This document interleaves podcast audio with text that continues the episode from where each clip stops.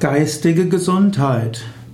Als geistige Gesundheit bezeichnet man die Fähigkeit, klar zu denken, Herr über seine mentalen Kräfte zu sein.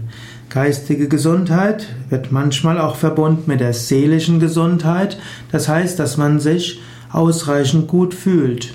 Das Gegenteil von geistiger Gesundheit wäre eine psychische Störung, Burnout-Syndrom und Depression sind zum Beispiel Gegenteile von geistiger Gesundheit, ebenso Psychosen, Wahrnehmungsstörungen, Verhaltensstörungen.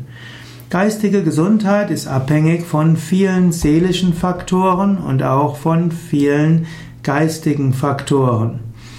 Um eine geistige Gesundheit zu haben, braucht man ein gewisses Selbstvertrauen, das Gefühl, sein Leben selbst gestalten zu können. Es dazu gehört eine gewisse Selbstsicherheit und ein gewisses gutes soziales Umfeld. Die geistige Gesundheit kann man auch trainieren, indem man Selbstwirksamkeit trainiert und auch Selbstvertrauen.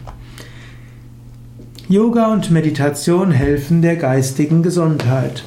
Wer Yoga und Meditation übt, trainiert seine geistigen Kräfte, trainiert sein Selbstbewusstsein, trainiert auch das Selbstvertrauen. Wer merkt, dass er für Glück und Zufriedenheit wenig braucht und wer Glück und Zufriedenheit von innen bekommt, der hat gute Voraussetzungen für die geistige Gesundheit. Wer dann ein gewisses Gefühl von Liebe bekommt und auch eine Ausstrahlung hat, die es ihm ermöglicht, mit Menschen einen positiven Kontakt zu gestalten, auch der tut viel für seine geistige Gesundheit. Wer also regelmäßig Yoga und Meditation übt, der tut etwas, auch langfristig geistig gesund zu bleiben. Übertriebene Praxis von Yoga und Meditation kann auch der geistigen Gesundheit unzuträglich sein.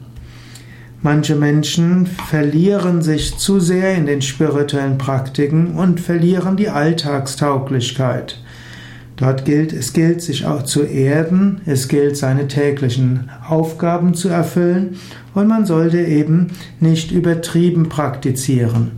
Allerdings haben die meisten Menschen eher die Neigung, zu wenig Yoga zu üben als zu viel.